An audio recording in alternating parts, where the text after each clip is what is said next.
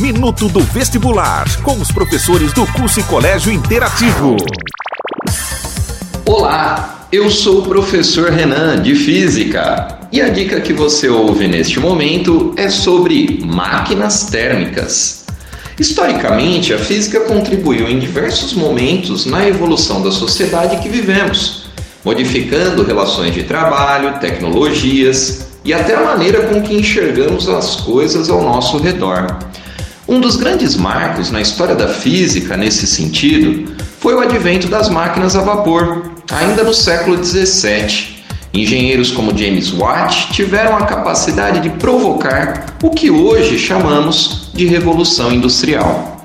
Fisicamente falando, uma máquina térmica é aquela capaz de transformar parte da energia na forma de calor de combustão fornecida a ela em trabalho mecânico.